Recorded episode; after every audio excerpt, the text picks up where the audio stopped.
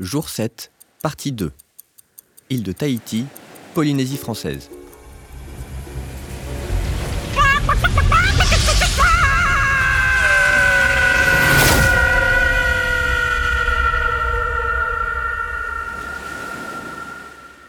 Euh, rectification.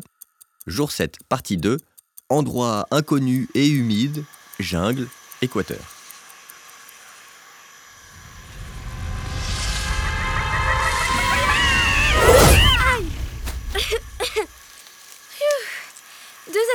Hypersoniques dans la même enquête Ça commence à faire beaucoup.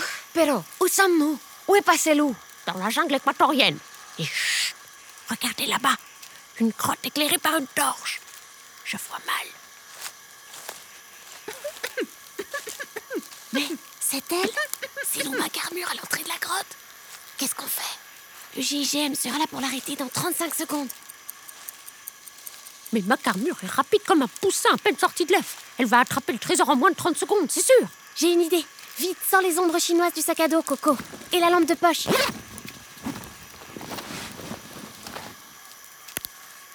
Aïe, qu'est-ce que c'est que ce monstre sur la grotte? Oh, mais qu'est-ce que c'est? Nos ombres chinoises Ça marche Nos faux monstres ont l'air de lui mettre la frousse. Elle recule vers nous, papa Ok, tenez-vous prête à lui barrer la route. Le GIGM arrive.